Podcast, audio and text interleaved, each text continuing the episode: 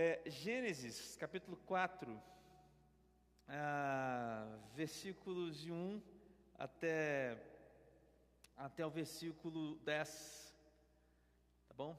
Ah, até o versículo 12, perdão. É, a minha versão, irmãos, é, hoje eu escolhi falar com essa Bíblia aqui. Essa aqui é uma paráfrase da Bíblia, ela chama Bíblia Viva. Eu quero falar com ela hoje a partir desse texto aqui, mas não é um texto que está distante. Né? Eu também li o texto original, mas eu gostaria muito de caminhar por esse texto aqui hoje. Vamos lá. Então Adão teve relações com Eva. Gênesis capítulo 4, versículo 1. E ela engravidou e deu à luz a um filho, a quem chamou de Caim. Disse ela: Com a ajuda do Senhor consegui um filho homem. Depois a, voltou a dar à luz e nasceu o irmão dele, Abel. Abel tornou-se pastor de ovelhas, enquanto Caim era agricultor. Quando chegou o tempo da colheita, Caim trouxe ao Senhor uma oferta dos produtos da terra. Abel fez o mesmo, mas com as primeiras crias do seu rebanho. E o Senhor agradou-se de Abel, de Abel e da sua oferta, mas não de Caim, nem da sua oferta. Por isso Caim enfurecido e os, por isso Caim ficou enfurecido e o seu rosto mostrava ódio. E versículo 6: O Senhor perguntou a Caim: Por que você está furioso? Porque o seu rosto mostra ódio. Se você fizer o que é certo, não será aceito? Mas se você agir mal e não obedecer, saiba que o pecado está à sua espera. Ele deseja destruí-lo, mas está na sua mão o poder de dominá-lo. Ah, grava bem esse versículo, irmãos, versículo 7. Essa versão que, que eu disse, mas está na sua mão o poder de dominá-lo. Ali na NVI a gente diz, a gente vê, né? Mas você deve dominá-lo. Grava isso. Versículo 8: Então Caim convidou Abel, seu irmão, vamos para o campo. Enquanto caminhavam juntos, Caim atacou seu irmão Abel e o matou. Depois o Senhor perguntou a Caim: Aonde está seu irmão Abel? Respondeu Caim: Não sei. Será que sou eu responsável pelo meu irmão? Então Deus disse: O que foi que você fez? O sangue do seu irmão clama por mim da terra em que foi derramado. Por isso você será amaldiçoado nessa terra manchada pelo sangue dele.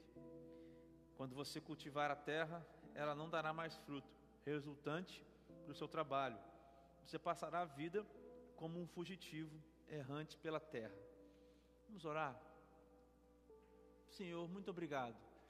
Obrigado, Deus, porque eu estou aqui na minha igreja, Pai, mais uma vez ainda há tanto a ser feito, ainda há tanto a ser trabalhado, mas o Senhor levou, o Senhor trouxe de volta. Obrigado pela viagem, obrigado por estar aqui com os meus irmãos. E, Pai, obrigado pela oportunidade de louvarmos que nós tivemos aqui. Obrigado pela oportunidade, Deus, dos dízimos e ofertas também que tivemos aqui.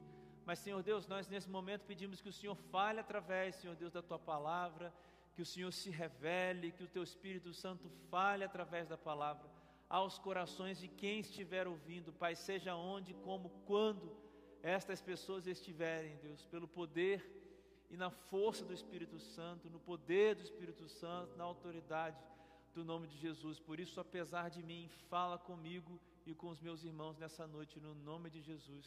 Amém.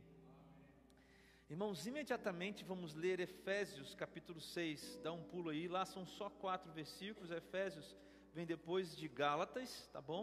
Então é logo ali, Gálatas depois de Coríntios. Então você vai, acha aí o livro de a carta de Paulo aos Coríntios, primeiro e segundo Coríntios, Gálatas, vem Efésios, Efésios capítulo 6, só do 1 ao 4, tá bom? É um versículo que eu sei também que os irmãos conhecem. E aí, isso, obrigado pela projeção. Eu também vou continuar aqui na minha Bíblia viva. Diz assim: Filhos, obedeçam aos seus pais essa é a atitude correta que vocês devem ter. Porque o Senhor os colocou numa posição de autoridade sobre vocês. Honrem seu pai e sua mãe. Este é o primeiro mandamento com promessa, para que tudo corra bem e você tenha uma vida longa sobre a terra. Pais, não vivam irritando seus filhos, deixando-os irados e rancorosos. Antes, eduquem-nos com a disciplina amorosa que o próprio Senhor aprova com recomendações e conselhos. Pode voltar ao versículo 1, por favor? Filhos, obedeçam aos seus pais no Senhor. Essa versão aqui é boa também porque ela diz no Senhor. A gente já vai voltar para esse texto. Irmãos, eu gostaria de falar sobre o ambiente da família. Hoje, um pouco, o ambiente da família. E talvez seja esse o título dessa mensagem: o ambiente da família. Ou desafios no ambiente da família. A gente vem domingo após domingo pregando, a gente prega aqui, a gente vem falando, a gente prega, a gente fala, e a gente sempre direciona as mensagens para no domingo à noite muito para a pessoa, para o indivíduo, né, para a pessoa. Mas acontece que cada pessoa, que cada indivíduo está inserido em alguma família. Ou cada pessoa, cada indivíduo está não inserido em alguma família. Não faz sentido isso? Porque ninguém nasce ainda nesse, nesse mundo, pelo menos, mesmo que haja tecnologia e não é, não é permitido, ninguém nasce nesse mundo apenas nos laboratórios. É preciso que haja um homem, uma mulher, é preciso que haja um óvulo, a fecundação de um óvulo, para que uma pessoa nasça, para que um ser nasça. E mesmo que isso seja feito é, num laboratório, um óvulo de laboratório, e talvez a doação da, daquilo que vai fecundar o óvulo seja o óvulo seja de maneira não registrada, de qualquer forma existe um pai e existe uma mãe. Então, cada indivíduo, cada indivíduo tem uma identidade na família. Cada pessoa que aqui me ouve hoje, cada um de vocês aqui hoje, que estão pela internet ou que estão aqui, tem uma certa identidade na família. O que eu quero dizer, basicamente, como introdução, é que aquilo que a gente é sozinho é o que a gente teve, tem e foi e é na família. Aquilo que a gente é, tem, foi, e, aquilo que a gente tem e teve, que a gente foi, que a gente é, sozinho, tem estreita relação, profunda relação com aquilo que a gente foi, com aquilo que a gente é, com aquilo que a gente tem e com aquilo que a gente teve em família.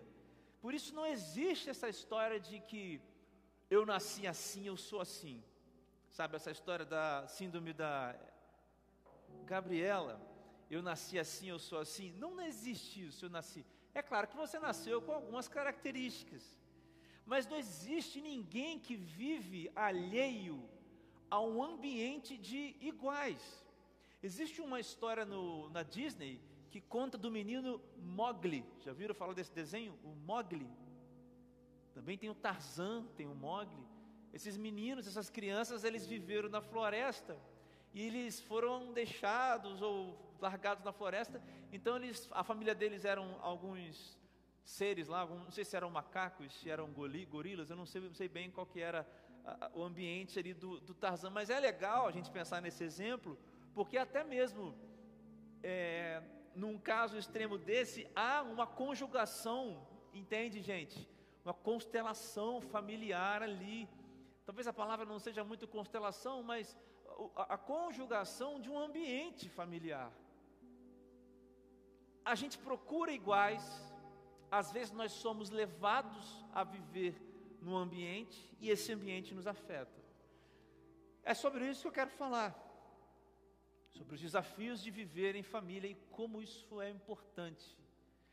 Eu senti que eu deveria falar sobre isso hoje aqui na igreja, nesse culto da família, porque não sei se vai ser o único domingo de maio que eu vou pregar sobre família, não sei. Mas irmãos, aqui em Gênesis capítulo 4, a gente vê, né? Então Adão tem relações com Eva. Então, assim, o pecado já, já, já havia acontecido, a queda do homem já havia acontecido. Então, eles têm dois filhos, Caim e Abel. E, e, e, o ponto, irmãos, mais importante do texto aqui de Gênesis capítulo 4 é que Caim trouxe as ofertas do, trouxe oferta do produto da, dos produtos da terra. porque era comum já que as pessoas trouxessem a Deus ofertas. Veja, Caim trouxe ofertas da terra porque ele era agricultor.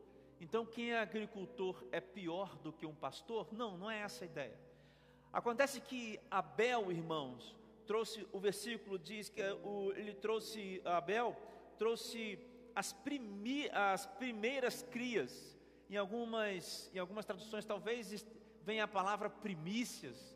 Ou seja, o Abel trouxe o que era de melhor, enquanto o Caim não trouxe aquilo que era de melhor. Ele deu uma oferta, mas não era o que ele tinha de melhor. E talvez esse seja o, o, o, o talvez o, o ponto principal desse texto, sabe? Se a gente fosse aprender aqui sobre entrega. Se a gente fosse aprender aqui sobre entrega, o que, que a gente tem que entregar a Deus?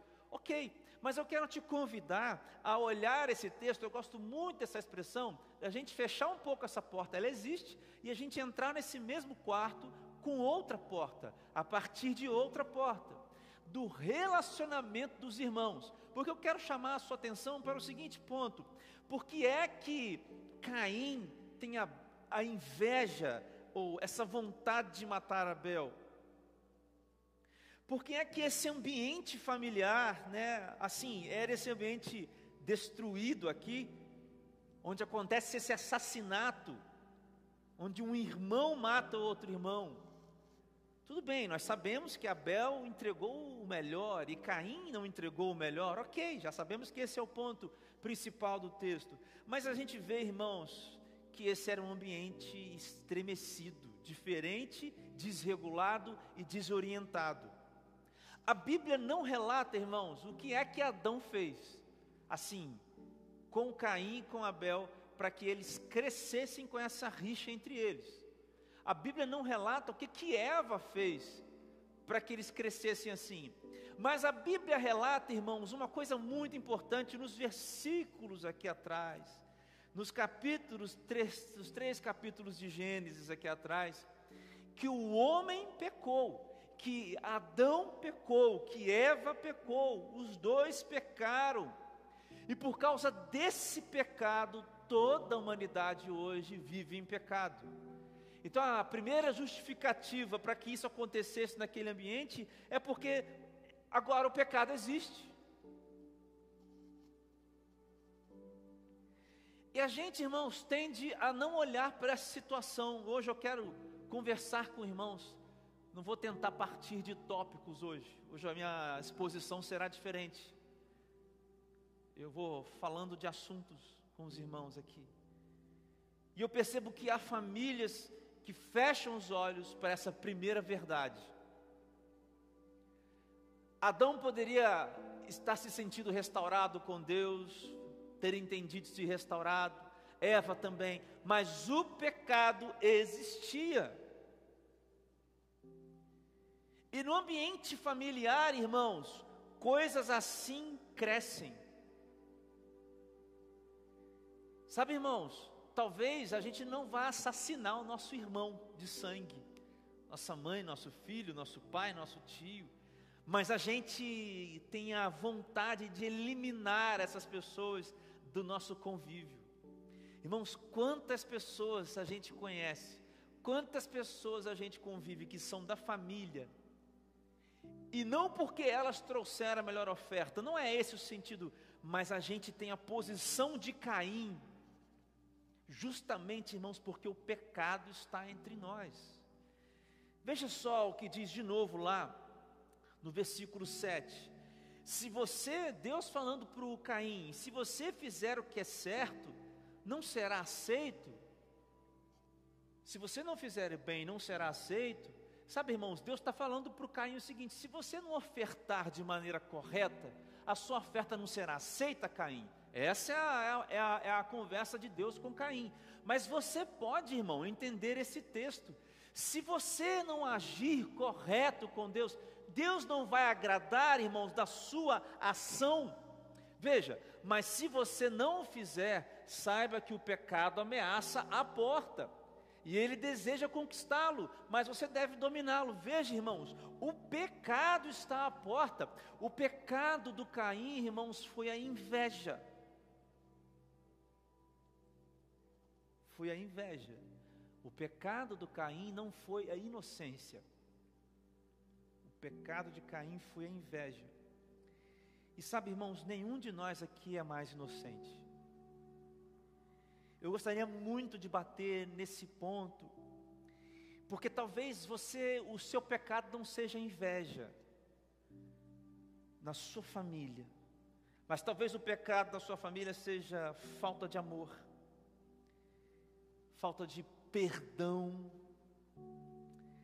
falta de perseverança, falta de oração pelo outro.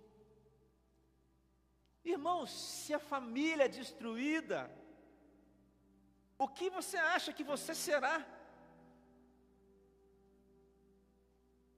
Porque é que eu passo pelos lugares onde passo e vejo pessoas tentando, tentando suicídio e caminho com jovens em situações complicadas. Por quê, irmãos?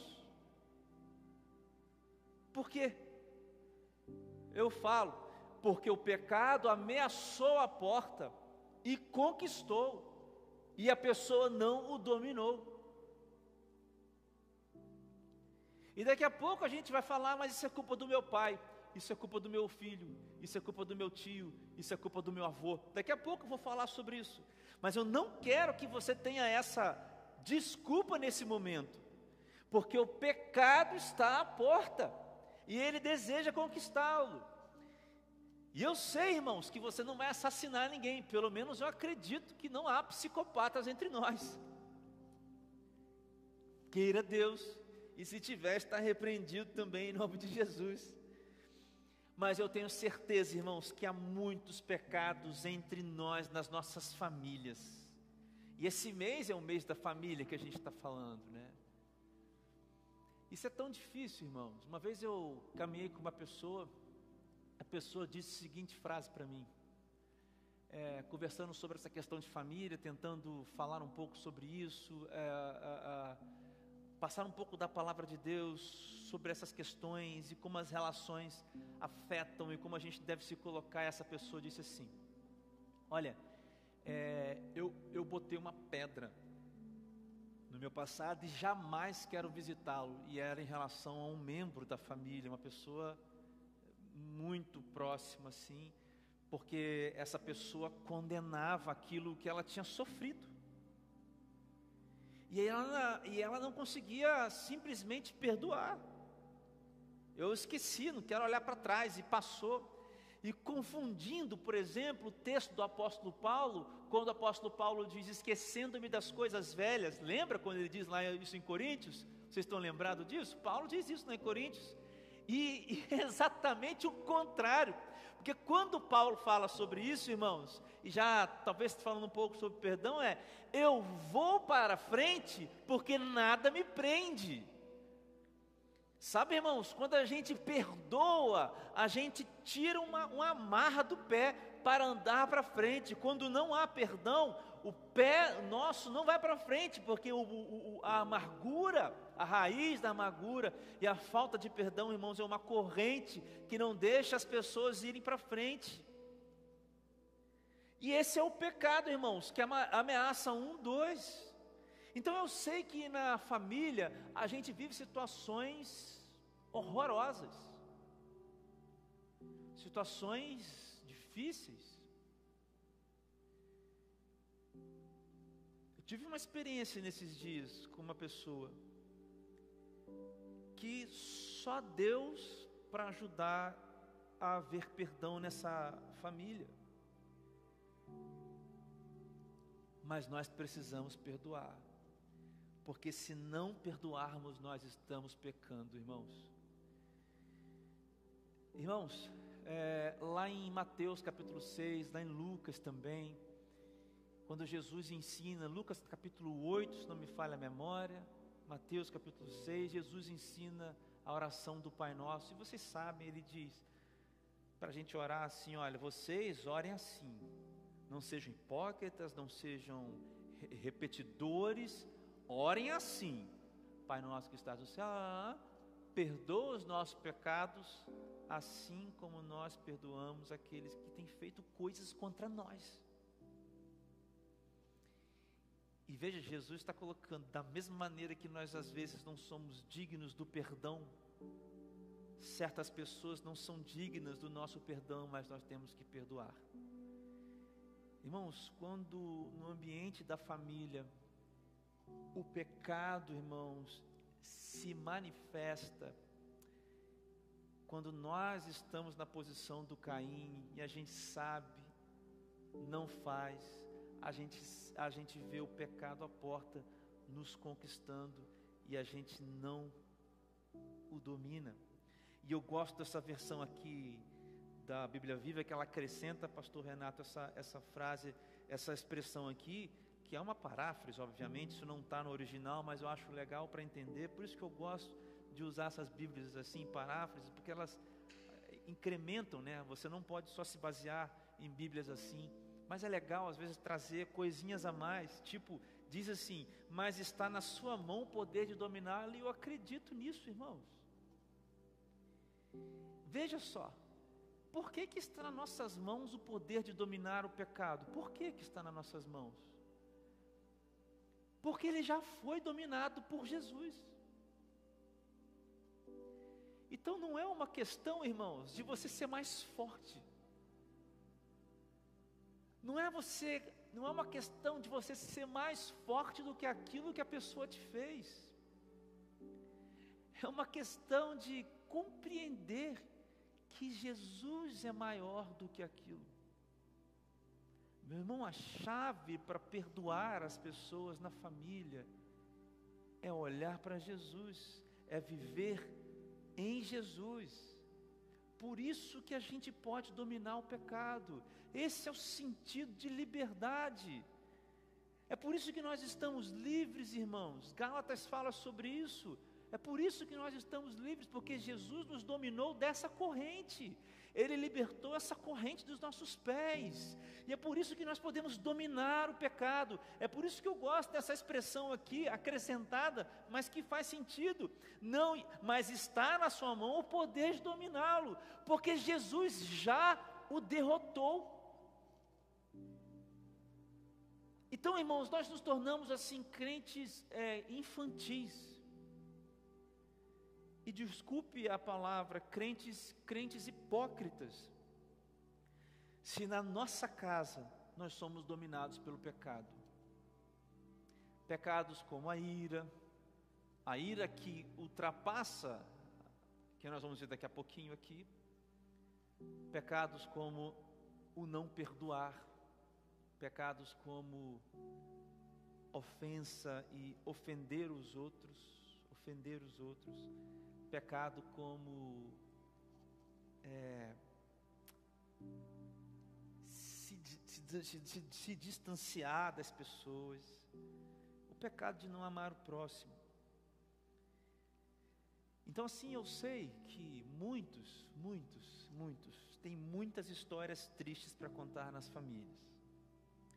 Mas eu vou finalizar essa sessão da mensagem dizendo o seguinte, irmão: quem é que tem o poder de dominar o mal da sua família?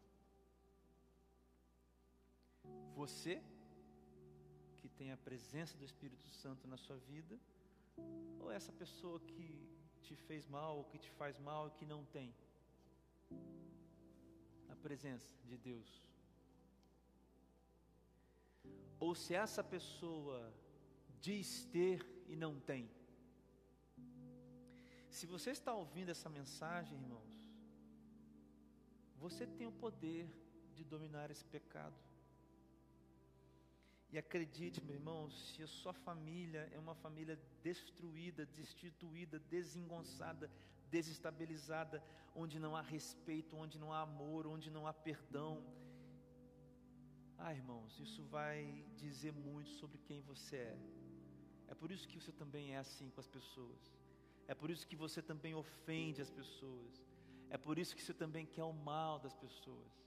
É por isso que você também não, não deseja, às vezes você não deseja o mal, mas você simplesmente não deseja o bem.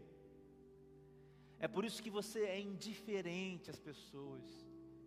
Porque a moeda que você aprendeu a se relacionar é essa que você tem na sua casa. E o pecado ameaçou a porta. e ele conquistou e você não dominou. Efésios capítulo 6. Mas aí Paulo diz assim: Filhos, obedeçam aos seus pais. Essa é a atitude correta que vocês devem ter, porque o Senhor os colocou numa posição de autoridade sobre vocês. Honra teu pai e tua mãe, este é o primeiro mandamento com promessa. E aí o 3 ele diz: Para que tudo corra bem, você tenha uma vida longa sobre a terra. Pais não vivam irritando seus filhos, deixando-os irados e rancorosos, antes eduquem-nos com a disciplina amorosa que o próprio Senhor aprova, com recomendações e conselhos. Pode voltar no 1, por favor. Queridos, nessa sessão aqui agora tem uma divisão muito clara dentro desse ambiente familiar, pais e filhos. Parece a música do do Renato Russo, do Legião Urbana, Pais e Filhos. Que ele mesmo diz que uma música sobre suicídio, né? Tem um vídeo ele falando. Um homem que entendeu da maneira dele, o Renato Russo, um grande compositor brasileiro, a gente não pode tirar o mérito do artista de forma alguma, mas que compreendeu da forma dele, que não é a forma bíblica, a difícil relação entre pais entre pais e filhos. Irmãos, eu fiquei muito incomodado em falar sobre isso essa noite. Não sei se é para as pessoas que estão aqui ou se para alguém que está ouvindo tudo isso que eu estou dizendo, mas eu estou muito incomodado a dizer isso. Eu quero tirar alguns pontos com você desse texto. O apóstolo Paulo começa dizendo sobre esses dois grupos. Aliás, ele está falando sobre esses dois grupos, pais e filhos. E nós não podemos isolar esses versículos, irmãos, porque essa é uma leitura primorosa, valorosa dos, dos mandamentos. Algo que não deve ser rasgado. A gente pensa que nós estamos vivendo na dispensação da graça, não que a graça não houvesse no Velho Testamento, havia graça no Velho Testamento. Um dia a gente pode conversar sobre isso, mas que às vezes a gente pensa que depois de Jesus a gente precisa rasgar os dez mandamentos, né? Não é essa a ideia, irmãos. Paulo diz que os dez mandamentos são bons.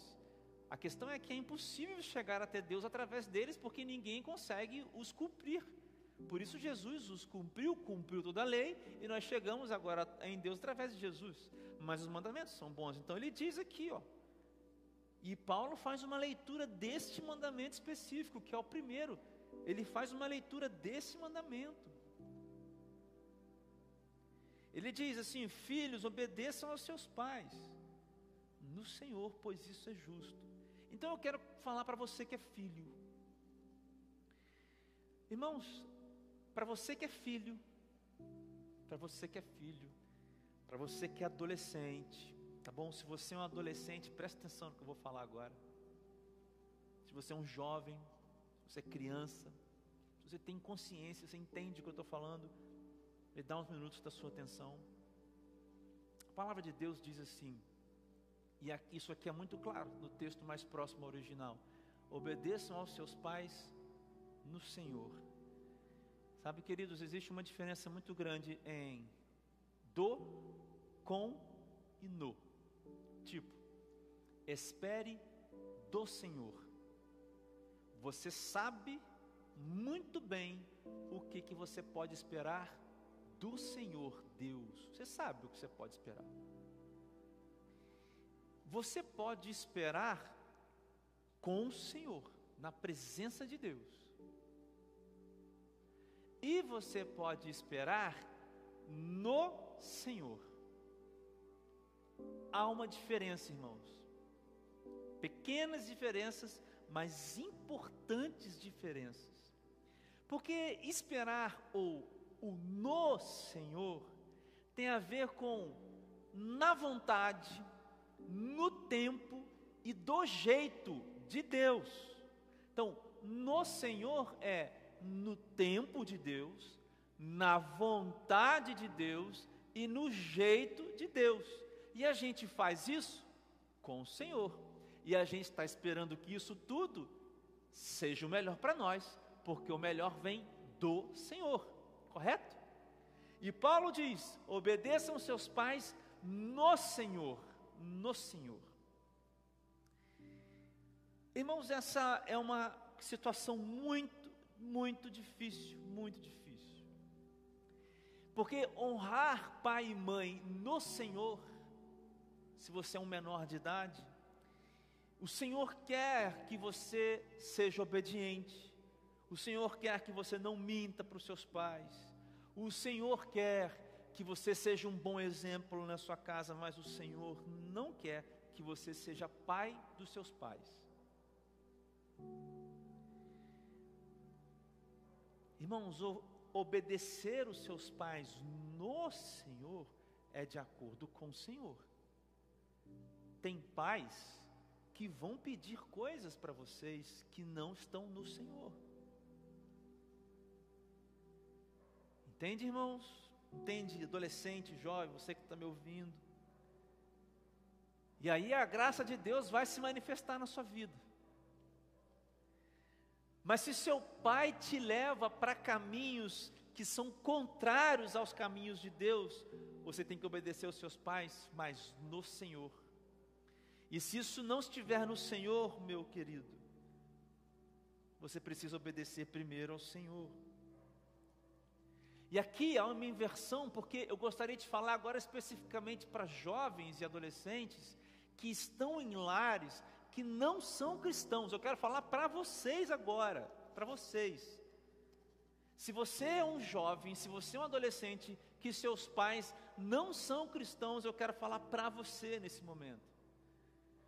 Você não é o sacerdote da sua casa. Você não é a sacerdotisa da sua casa. Se você é um adolescente, se você é um, um jovem, você não tem que ser o, o, o, o, missionário que vai converter. Você não tem que ser isso. Você tem que ser um adolescente de 17 anos que honra os pais, ou de 17, de 18, de 15, de, de 12, mas no Senhor. Porque às vezes, irmãos, a igreja prega esse honra aos seus pais e sua, sua mãe e esquece dessa leitura que Paulo faz e cobra das pessoas coisas que elas não têm condições de dar, irmãos. Porque isso é uma desestabilidade na família. Quando você quer que filhos se tornem pais, porque pais não são pais. Irmãos, quando isso acontece, quando um pai e uma mãe não agem como pai e mãe e transferem para o filho uma certa responsabilidade, a probabilidade desse filho fazer a mesma coisa com outros filhos é muito grande. E se nós estamos pregando o Evangelho, irmãos, e falando sobre família, nós temos que tocar nesse assunto. É aí que a igreja entra. Isso é o bonito da igreja, porque a igreja não vai entrar no lugar do pai e da mãe de ninguém, mas ela vai dando suporte, vai dando suporte.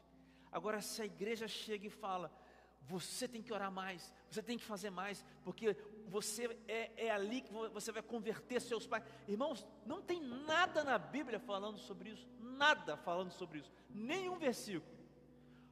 A única instrução de Paulo em relação à mulher e o marido, que diz para que a mulher seja submissa ao marido, que não é cristão, para que no amor ela ganhe esse marido. É o único momento que tem esse tipo de citação. Não existe na Bíblia um fardo sobre filhos desta maneira.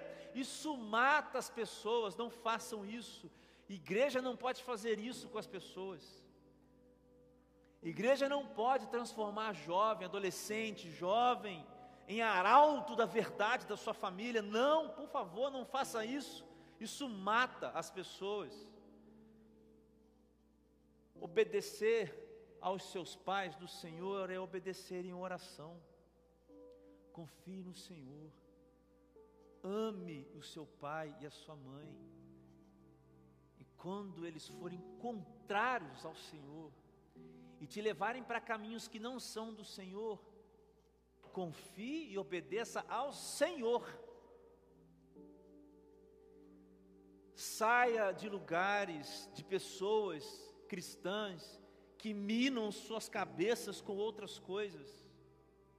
se você é um adolescente, se você é um jovem, está se sentindo pesado sobre a vida, se você não está suportando mais, porque o Evangelho não é isso. Você deve entrar e caminhar numa igreja que te abrace, que te abrace se você vive numa situação de desigualdade entre pais e filhos.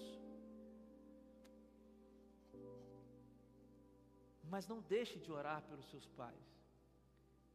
Se os seus pais não são cristãos, ore por eles e obedeça os seus pais. Agora, se os seus pais são cristãos, você também.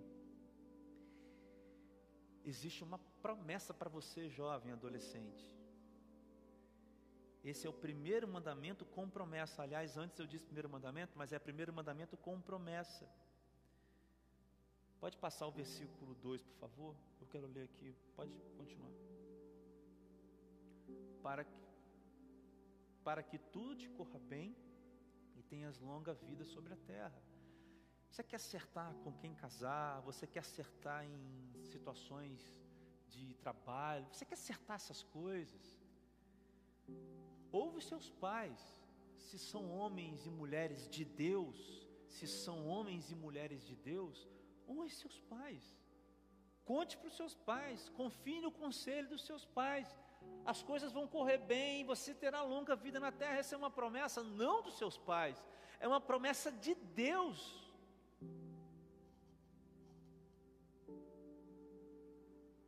Obediência. Obediência. Ao mesmo tempo em que é difícil um jovem, um adolescente viver num lar que não é cristão, e esse jovem é cristão, é também difícil para um adolescente, para um jovem, viu gente? ser um bom filho num lar que é cristão, porque todo mundo tem 15 anos, todo mundo tem 16 anos um dia, todo mundo tem 17 anos, todo mundo tem 18, e todo mundo está vivendo no mundo, e no mundo é viva tudo, experimente tudo, faça tudo o que você quiser. E você precisa viver nesse mundo, você não pode viver como um ET isolado. Só que você precisa obedecer. Porque de novo a gente volta lá no texto de Gênesis: o pecado bate a porta, querendo te dominar, mas você pode dominar o pecado. E nessa fase da vida, estou falando para gente nova aqui, para filhos, adolescentes e jovens, a gente não sabe de quase nada. Eu tenho 40 anos e ainda estou aprendendo, recorro aos meus pais para tudo que eu faço na vida. De um tempo para cá não fui sempre assim, mas Deus me restabeleceu, eu conto, ainda tenho muito a aprender. Imagine vocês aos 17, 18, 19, 15, 16 anos. Obedeça aos seus pais, se eles são cristãos, inclua seus pais nas suas decisões, inclua os seus pais nas suas emoções, porque a solidão, porque andar sozinho, porque sentir medo, a rejeição pode ser também um pecado que você deixou que entrasse e te dominou, porque o diabo fala essas mentiras nas nossas cabeças. Mas o apóstolo Paulo continua, irmãos. Ele diz no 4: Pais, não vivam irritando os seus filhos, antes criem no segundo a instrução e o conselho do Senhor. E aqui, irmãos, eu acho que é a, o contraponto certo entre, a, a, perdão, aquilo que a gente leu lá no versículo 1, não precisa passar não, aquilo que a gente leu lá no 1, obedeçam, filhos, obedeçam aos seus pais no Senhor. Olha como esse texto se fecha lindamente, porque ele fala a mesma coisa para os pais. É tipo, pais, criem seus filhos no Senhor. Ó, instrução, vontade no conselho, vontade de Deus. É como se estivesse dizendo assim: filhos, obedeçam aos pais do Senhor Jesus, pais, eduquem os seus filhos no Senhor Jesus. Irmãos, quando essas duas relações que estão ligadas, sabe, no mesmo ponto, elas não são equilibradas, ou seja, você não obedece os seus pais do Senhor, ou os pais não educam o filho no Senhor, a coisa fica difícil. Porque tem pais que estão irando os filhos. Isso é muito isso é lamentável. Lamentável como tem pais que estão criando homens e mulheres desesperados, pais que estão criando homens e mulheres idólatras, pais que estão criando homens e mulheres más, pessoas más, pessoas rancorosas, pessoas enraivecidas, pessoas vingativas, pessoas doentes, pessoas depressivas, deprimidas. Quantos de vocês que me ouvem, sejam quando, onde você estiver, quando, onde, como você estiver, você não tem aí uma lembrança de algo desse tipo? Os pais erram, obviamente, como os filhos erram, lógico, não é esse o contexto, mas é que tem pais, pais e mães que fazem isso com os filhos.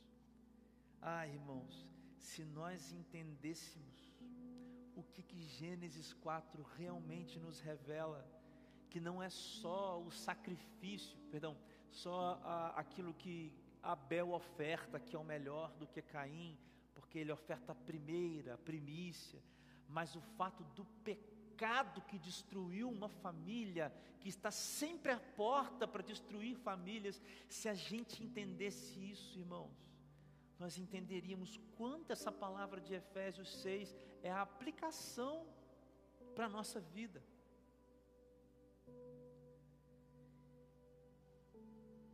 Então, de tudo que eu falei, se existe alguém hoje desconfigurado, deformado, mal, vivendo uma situação em crise porque a família está em crise, meu querido, eu creio que você precisa hoje perdoar as pessoas. Eu creio que hoje você precisa pedir perdão pelas coisas que você fez também. Eu creio que hoje você precisa fechar essa porta do pecado. Eu acho que hoje você também precisa viver em família no Senhor. Eu posso até ir um pouco mais além e dizer para você que tudo o que você atravessa de crise na sua vida, sabe as crises internas, elas são reflexo dessas relações que você teve, se foram sadias ou se não foram sadias.